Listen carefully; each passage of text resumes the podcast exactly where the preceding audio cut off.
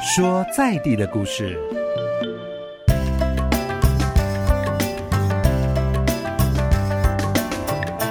天呢，我们要来聊一个在台湾非常特殊的花园城市。有些人会觉得它曾经是一个眷村，但是我自己呢，也是在眷村长大的。我在屏东的空军眷村，我觉得我从来不把中心新村当作是一个眷村。所以，我们今天呢，要特别为您邀请到陈乐仁陈导演来跟大家聊一聊。到底中心新村是不是一个眷村？针对我刚才讲的，因为陈导演自己本身就是在中心新村长大，是，所以你觉得它是一个眷村吗？眷村其实后来我们人的那个一个贫贱的标记，就是跟军人的集中住在一起的那个军眷村有关。对呀，那因为我们也叫中心新村，对于这个新村会被会被一一些人会。会贴上啊，那就跟军眷村的什么什么新村是一样的。可是中心新村以前是省府的，就是员工啊、公职人员住宿的地方嘛。为什么会变新村？因为当时的主席都是军人。嗯，哦，但是我我在这样子的推测，嗯，因为当时的军。当时的主席都是军人，嗯，所以他的新村的概念，我们如果从都市规划来讲的话，他是觉得说，过去台湾都是属于农村三合院的形式，嗯，啊，也没有什么街道，也没有污水下水道，就是很随意的在稻田当中会有一个聚落，会有一个聚落，对。那到了中心村就不一样，因为我们这边不是要从事农业生产啊。是一群公务人员要在这里上班，嗯，那上班这些人没有地方住啊，所以当时省政府就想到了，在这块基地上面盖了很多很多的小房子，对，就是我们现在所称的宿舍，嗯，那中心大概统称来讲，就是越王勾践那个中心复国那概，大概就是过去想要反攻回大陆的那个中心。然后提示着每一个人哈，我们不要忘了这个初衷。对，那时间一晃眼六十年，那那个中心新村，我觉得现在的解释就是，它在台湾都市规划史上，在当时就是一个新的一种。呃，设计概念，对对，一群人在这里办公，在这里上班。哦，这个在台湾来讲，当时是空前绝后。因为之前就像导演提到的，就是大家就是这里是我们呃农业为主嘛，所以以这边稻田，然后形成了一个聚落，然后在这边大家可能就生活着。可是中心新村不一样，虽然他当时可能是说，哎，我们这边是做一个复兴的基地，我们还是要办公啊，啊，还是要统筹这个这个。地方台湾这些相关的事情嘛，所以那时候会有所谓的神主席，但是后来也废省了。那随着废省之后，中心新村的角色好像跟之前就会又有所不同了，有所就是转变了。那是从一个公家单位的那个功能上面来讲，确实到了现在它是有转变。嗯，但是我们从文化历史的价值来看，六十二年前。会有一群人如何的把西方新式这样的概念从国外引进到台湾来？对，这个在台湾来讲，我觉得是一个很棒的一个价值跟住宅空间的一个分水岭。嗯，所以未来的在发展的时候，要把这样的一个价值去凸显出来，那这块基地中心新村的东西，在台湾它就有一个永久的代表性。因为它也算是一个造镇的一个概念了嘛，是对不对？因为以前就大家各盖各的，我今天我想要盖红色房子，我想盖绿色房子，我想要盖三层，我想一层。就每个人就是，反正我家有多大，我想怎么盖就怎么盖。对。可中心新村它就是有点像是我们到国外去玩，有时候会觉得说，哇，这个这个村落或者这个地方看起来就是会有一致性的那种感觉。虽然每一间还是会有它的巧思，嗯，可是整体的感觉就是造镇的计划。中心新村应该是第一个，也是到目前为止很具代表性的一个地方，花园城市。是。我们九二一马上下个月嘛，哈。最好记得那个精神动审的时间啊，就是那一年。所以一晃眼二十年，村子里头已经没有所谓的台湾省政府的那个公家单位来当个主管。嗯，二十年过去了，照理讲，我们看到很多宿舍没有人住，然后空着空着。你如果晚上进去村子里头哦，你会发觉，是到底村子还存不存不存在？因为很多家的树那个院那个屋子里头其实都没有点灯。也就是说，其实这边很多很多人都离开。好，那我们如果白天来看的话，即便是精省动省二十年，但是你如果开车在村子里头，我不跟你讲的话，你还是会觉得这个村子有一定的那种美感。那也就是说，这个东西在当时规划的时候是多么的恰到好处。嗯，包括道路的设计，包括。行道树的那个种植，还有很多的绿地空间、公共空间、邮局、银行、市场、学校，其实通通都有。哎，目前来讲，我刚刚说的这些东西都一直不停的，六十多年来都在运作当中，只是一个政治上的精神动审当时的那种一个政治判断的结果，就一晃眼二十年就停在那边啊，村子。不知道未来是要做什么。嗯，那当时那些就任公职的人就转任其他单位了。在省政府当时会有一群人，大概就是提前退。那有一群，如果他的年纪如果还还还不到退休的年纪，他可能会想办法，不是往中央。就是再往回到他的故乡，嗯，比如说他在其他的县市政府就就分散。那真正留留在省政府的那些人，大概就是已经不想走了，因为他可能就住在这个周围，老家就住在这个周围，所以他就不愿意去搬走开。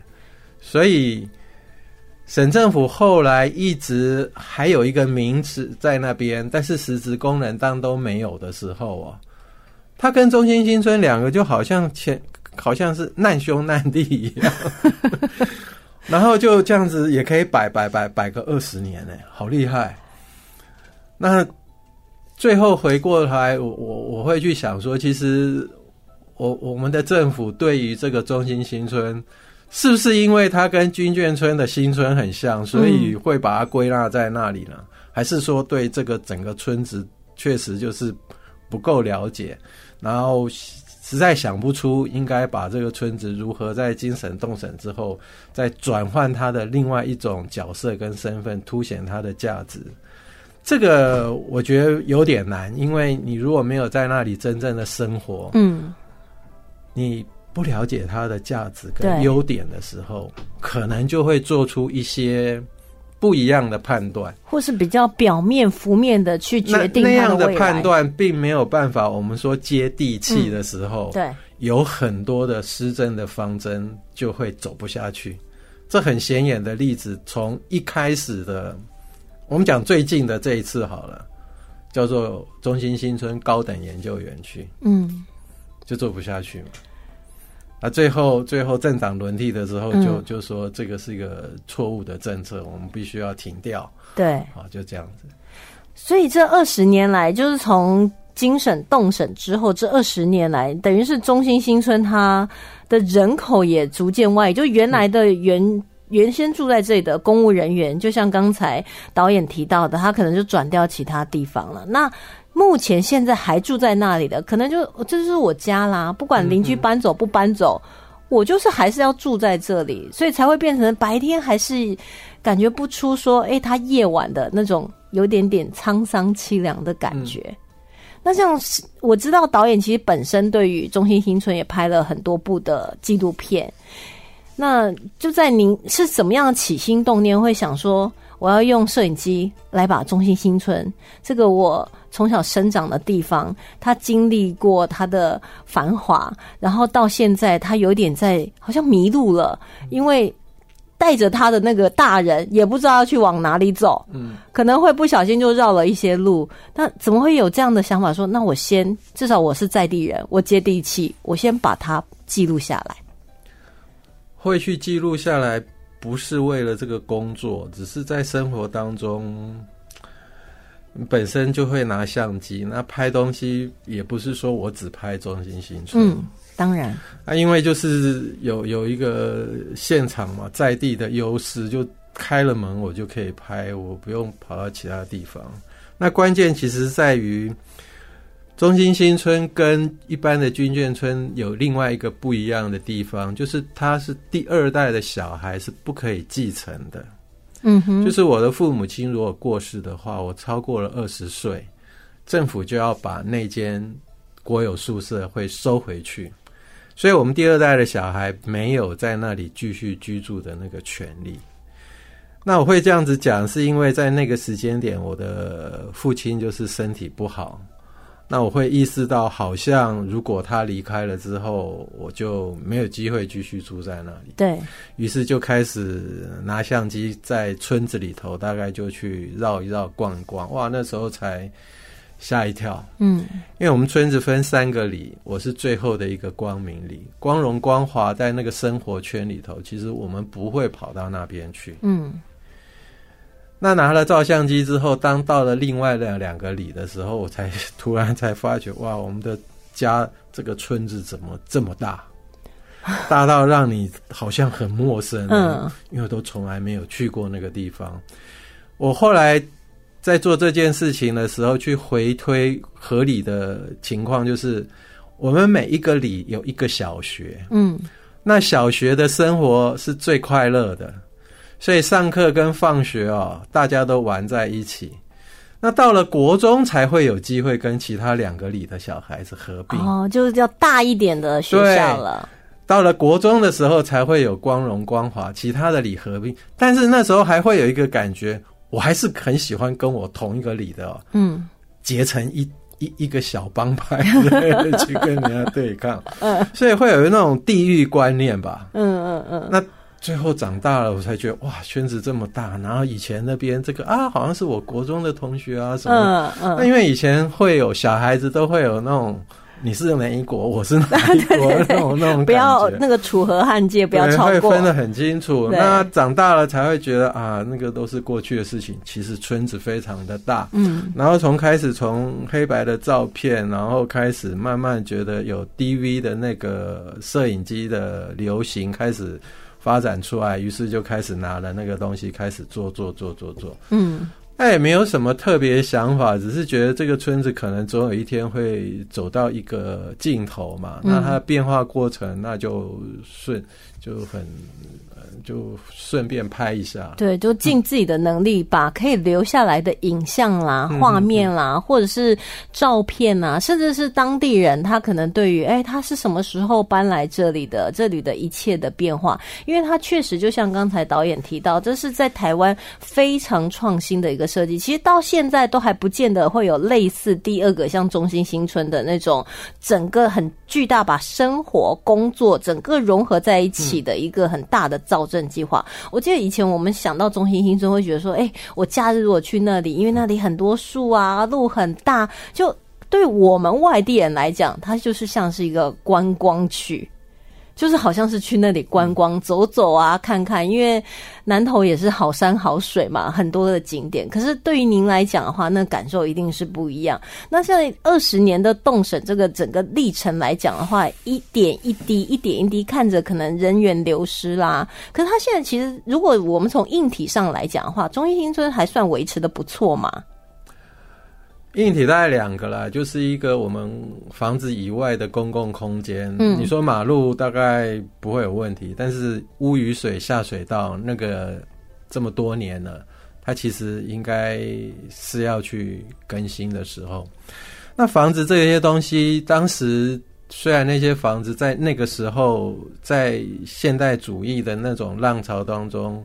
盖的那些房子，在那个时候算是非常先进。对，但是毕竟混凝土或是砖墙的东西，它还是会有一个，还有还是有个年代。嗯，那在管线的那些问题、电线的问题，觉得都都应该是一个该调整的时候。嗯，那没有调整，那个就不是房子的问题，是人没有去维护它。对，所以整个村子看起来，我觉得是没有问题的。那些房子的呃，以及所有的公共设施，这些东西应该都没有问题，只是看你的人、你的想法如何去在这个地方去为他的未来去做一些规划，这个东西是我觉得比较在意的。嗯嗯嗯。那在导演就是可能在记录呃中心新村一些纪录片的过程当中，有没有在探访啊各地的居民啦？就说哎，我以前是光明里的，我现在光荣光华，哎，整个中心新村融为一体，因为它就是中心新村嘛。只是我们以前是把它归在我我是这个里的。那在这整个。打开就是我对中心新村有不同的认知的过程当中，有没有发生一些呃感人的故事啦，或者是印象深刻的事情，或者是哎回到哎有一些村里面的长辈有提到说，哎中心新村当年在开始的时候发生了什么事情？因为要拍，如如果你在做记录，你最后想要完成变成一部片子的话，必须大部分的习惯都会去找到源头。对。那源头要去找谁？当然就是找那时候第一第一个时间点搬来的那些我们说的长辈，嗯，老伯伯们。因为你只要不做，这些人可能都会离开。对，那你最后就问不到那个第一个时间点的人。那很庆幸，我当时就趁着在那样的一个时间跟那样的热忱，其实问到了一些长辈。大概可以描述出这个村子刚开始筚路蓝缕的那样的一个风光景象。那这个东西会让我，其实当时我还还没有身处在那个环境当中的时候，甚至于我我应该还没有出生，嗯，很难去想象那个东西的话，那就只有透过这些长辈们去讲。那这个人讲，那个人讲，这个人讲，他们可能都处于不同的单位。他有不同的职位，所以他会讲到他比较高高位置的那些官方的这些东西，我又可以听到一些基层的那种小声音的人的生活。那这些东西最后其实会被我给他给整合起来，整合起来，最后结果当我去做导览活动的时候，我可以把这个面向讲得更大一点，嗯，更全面一点，更全面一点。那我们可以听到那些职务当时比较高的。他会讲到一些比较省主席的问题，会讲到一些总统那个方向的问题。那那个东西，我们其实家里头，我的爸爸妈妈如果没有这样的背景。你永远都不知道，因为我们看到就是爸爸妈妈他就任哪一个单位，可能那个单位发生的事情才会是你从小到大生活所接触的嘛。那不同的职位，甚至不同的部门，都看到不同的面样的故事。我简单讲讲一个很冷门，叫社会处。社会社会处当时在推一个叫做全名叫做义务劳动的工作。嗯。那这个很像现在社区营造的那个环环保自工，就是政府哦，你们虽然也有清洁队，但是哦，我们假日的时候就用社区的人哦，我们免费，嗯，就是出劳力哦，把这个社区扫干净。这个义务劳动的概念，在五十四年的时候，在社会处就编了这样的一个计划，嗯。那那个东西做出来之后，要了推广给全台湾的时候，他们就会想说：那我们必须要从中心新村哦自己做起。对呀，所以当时就有一个非常有趣的东西，中正呃中心新村有一条路叫做中正路，大概是非常重要的是通往南投市的一个当时唯一的一条很棒很重要的一条干线嘛。对对。那那时候是没有那个路的，只是规划要有那个路继续往南延伸。嗯。那那个时候就发动了一个义务劳动，就是所有省府的员工把这个路分成每一个厅处，就这个段是农林厅，这一段每个 三百公尺，或是就责任分配给你这个单位。那你们要去做什么呢？这个单位的员工就在假日的时候拿着你的锅碗瓢盆，就是工具，大概简单的脸盆之类的，简单的锄头。把那条看出来像条路的那个那个清干净，就把它清一清、剪一剪、除一除、草弄一弄，看出像一个路。嗯，那当时为什么要分段？分段就会让厅处之间会有一个竞争，就是说我要做的比别人快，嗯，或是要做的比别人好，对，人家会觉得说，那那这个单位的主管，那当然就会有会有那种要求员他的所所所那底下的员工，就是说，我们这次可能不可以输给隔壁的某某厅处，对对，那大家就会有那个向心力去做。那我问了当时的一个北北，他就说啊。我们当时在做这件事情的心情是非常愉快的。嗯，哇，现在想起来，我们现在如果叫人去扫地或是干嘛做苦工，就觉得好辛苦。那个时候的环境，对于我们现在的长辈来讲，他们的那种知足感，我就觉得现在人真的是非常欠缺。他是有点像是那种，就是团体的荣誉。我是为我们这个这个这个局这个处在努力，所以呢，那旁边他们是啊社会处，我们是那个水利处，对不对？那我们苏朗姆苏丁啊，苏丁拍跨迷嘛，所以我们就是全家出动，有点像是这一段我们这边我们认养，然后我们就要把它做好做满。所以那个就像刚才导演讲到的，他谈起来他可能会觉得，哎，那搞不好是他那一段时间最。快乐的回忆，倒不觉得说，哎呀，我们怎么那么倒霉啊？哎，我们假假日不可以在家那边休息呀？我们假日还要在那边修桥补路？没有，他等于是把它融入在那个生活当中，这是他的家，这是他的土地，他要开出一条路，然后进到南投市。哦，这个我们现在想起来都会觉得很很难以想象他当时的那种心情哦。不过呢，其实今天我们邀请到陈乐仁导导演来跟我们聊一聊，就是在中部地区的历史古迹故事中心新村，我们听的还不过瘾啊。不过我们要先休息一会，再请陈导演呢继续来跟我们细述中心新村的从过去到现在。继续回到生活啊，狗狗说在地的故事。今天呢，我们来聊到呢，这中部地区的独特的花园城市中心新村呢，为您邀请到陈乐仁陈导演呢，来跟大家聊一聊。导演，我是很好奇，为什么中心新村当年要选在南投这个地方？中心新村的诞生，大概我觉得从时间轴线来讲，必须讲到民国四十四年大陈岛撤退的那个事件。因为从大陈岛撤退来台湾之后的那一年，嗯，中央政府才开始意识到防空疏散的重要性。那那个时候的省政府在哪里？那时候省政府在行政院，行政院在哪里？行政院在总统府啊。那因为我们大陈岛撤退之后，几乎所有要去反攻大陆的那念头，大概。越来越少了，最后只能推推推推推推到就是台湾了。对啊，然后才会想到说不行哎，我们的省政府、我们的行政院、我们总统府全部都集中在台北，有一些风险。嗯，那谁可以离开最最适当？那就是省政府。所以在民国四十四年，大概四月的时候就颁布了一个防空疏散计划，要求省政府开始往中部或是南部地方去找很适合地点。那找了找了，其实找到了南投这个地方，中心村以前叫营盘口，好像也没有什么，呃，就是我们去对应到为什么省议会会在雾峰，其实就有关联了。最早的省政府并不是选在南投营盘口，是选在雾峰，有一个叫北沟，以前的台影文化城的那个附近。哦，好，那因为但是那个土地全部都是私人的，所以征收上面有一些困难。就那个计划就就就没有再推，然后继续又往南找的时候，就找到了那个南头我们现在中心这块基地，因为这块基地上面有百分之九十是属于当时台糖的土地，所以征收上面会比较没有问题。第二个，它是在一个山坡地上斜斜的，所以它不是一个所谓当时的良田，可以种很很多。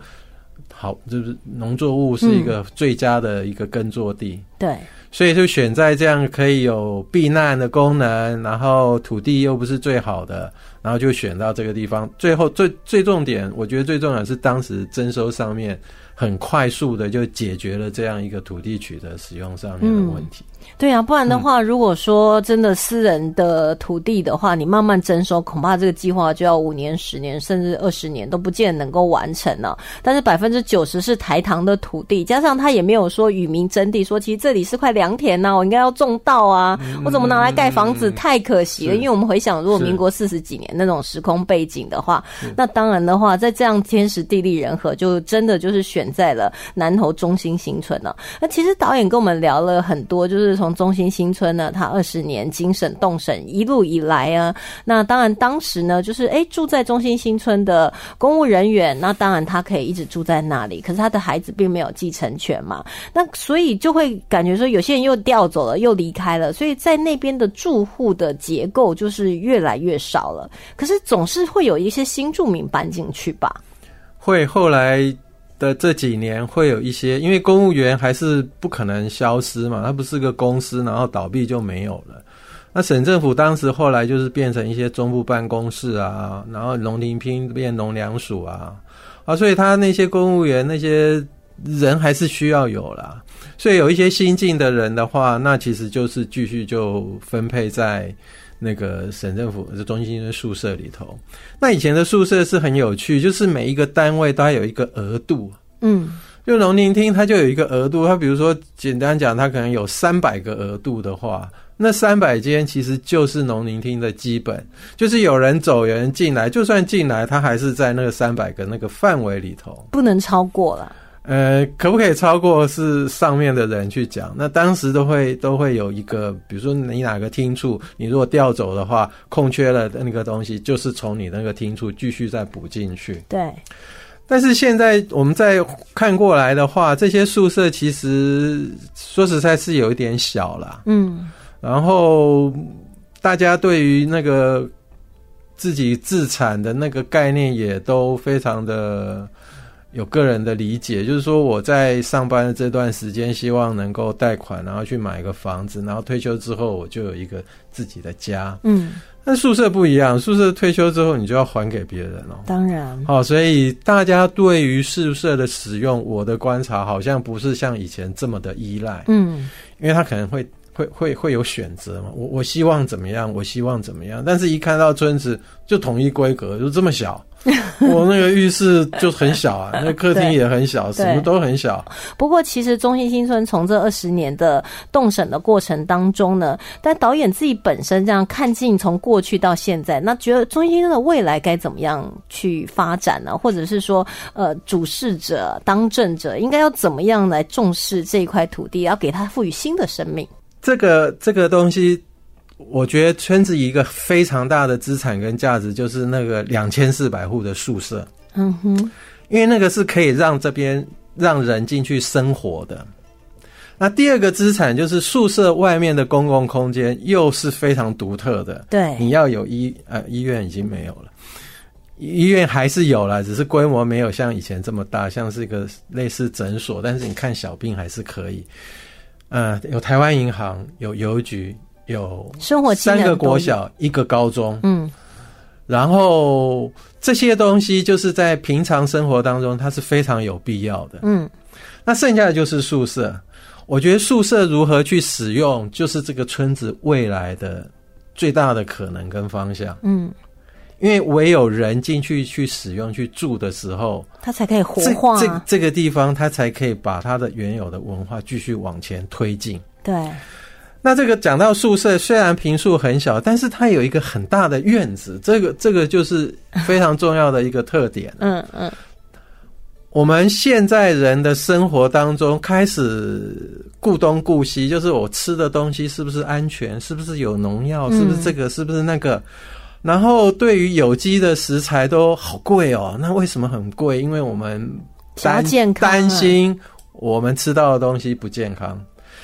当村子里头都有一个比宿舍室内平数还有更大的那个院子的时候，我觉得它可以变成一个小型的农场。嗯，那就变成友善耕作，就是我家做这个种这个东西，或是谁种什么，那那条街会有一群人会去善用的这样的一个院子的情况之下，它可能会形成一种一种生活形态，嗯，然后最后大家会把食材大家拿来交换，对。但是你不可能两千四百户通通去做这件事情，因为毕竟有一些人的院子也不见得是非常的好用，嗯。那就会想到它另外另外一个功能，就是现在非常能够推动的，就是所谓的长照的那些东西。哎，对呀，它可以把平房宿舍里头就改成老人家可以来这边早上短期间，就是上午的时间，嗯，来这边去有一个就特别照顾，让他们可以聊聊天啊。看看电视，做做操啊，晒晒太阳。然后，因为那个地方的交通比较不会有大车辆，所以大家就可以在那边。它是另外一种的选择。比如说，这个囊底路叫做什么老人什么什么什么村之类的，或是一个什么机构。嗯。然后让这个村子的宿舍都能够去充分到利用它的那个空间使用。对。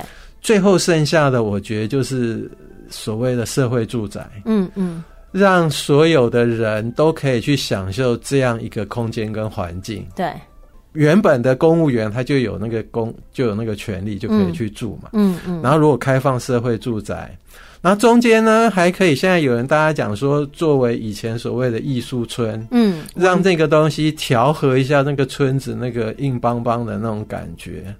这些东西如果去想出来，是一个长远的规划出来的时候，我觉得这个村子会变成很好用。对呀，我这样听起来，因为它已经有很多现成的东西的架构在那边。对，就好像像一个人的骨架是很棒的，你只要套上一件衣服，他就是演了那样的一个角色。嗯嗯。嘿，所以我对他的其他的那个未来其实是充满期待。对。啊，即便是二十年来政府想东想西想不出任何东西，我还是觉得他很厉害。就是这个村子还是没问题。对，它就像是一棵很大的、很大的一棵大树。你只要想对的时候，他马上就可以回报给你。嗯，其实我刚才这样听起来会觉得，哎，两千四百户呢，还有加上它的外面的硬体、它的马路、它的道路、它的植物、它整个生态的那个，当时在建构这个造镇中心新村的时候的规划，其实就是它最大的资产了。它可以做各式各样的规划，只要我们把人带进来，只要我们彻底的再把这个地区活化起来，有人进来，这里就会有生气。起了，他就会。带领过去的文化，然后创造属于他自己新的文化。比如像长照那一块，我们听了就觉得很心动啊。因为我想到说，哎，我年迈的爸爸妈妈，他们如果在平房这样走来走去，然后出去旁边可以跟那个一样在这个村里活动的大家聊天，可能医疗院所、长照中心一些年轻人可以从事的行业也可以进驻嘛，或者文创啦、艺术村呐，还有就是社会住宅，因为它这么大，它也不是说我就只有一个。功能，我可以分很多区啊。以前有三个里嘛，现在可以分四个区、五个区啊，各有各的功能，然后让这一块土地呢，在发挥它过去不同于过去的一些功能性。哦，这个可能都是要主事者他做一个长远的规划，不然那一块地在那里，然后房子硬体在那里，不用真的是很可惜，就好像摆在那里，你就等于看着英雄无用武之地。那慢慢慢慢，万一英雄老了。对不对？不就可惜了吗？就从从单纯的使用上面，我们大概讲这样。那第二个，其实历史的价值的东西是更高层的。那我觉得中心新村有一个很棒的角色，就是在中台湾，它可能是一个历史现场的一个黄金三角，它会对应了台中的周厅火车站跟彰化的鹿港龙山寺。那再对应过来，中心新村、南投中心村是国民政府的一个现代都市规划。那这三个不同年代的文化资产，其实从高层更更高的一种国家整体规划角度来看村子的时候，嗯，它其实是非常有价值的。对。那最后的使用上面就可以比较开放，有社会住宅，有这个有那个，嗯，但是那个文化价值还是非常需要。对，其实，在中部地区呢，有非常多呢跟文化历史相关的地方，就。就等待我们呢，慢慢的来探究他的故事。今天生活阿狗狗说在地的故事节目当中呢，为大家特别请到陈乐仁陈导演跟大家来聊一聊中心新村呢。我们之之后呢，也会继续为大家寻找更多的历史在地的文化故事，让大家对于我们自己生活这块土地能有更多的了解。谢谢陈导演，谢谢，谢谢，谢谢。由文化部影视及流行音乐产业局补助直播。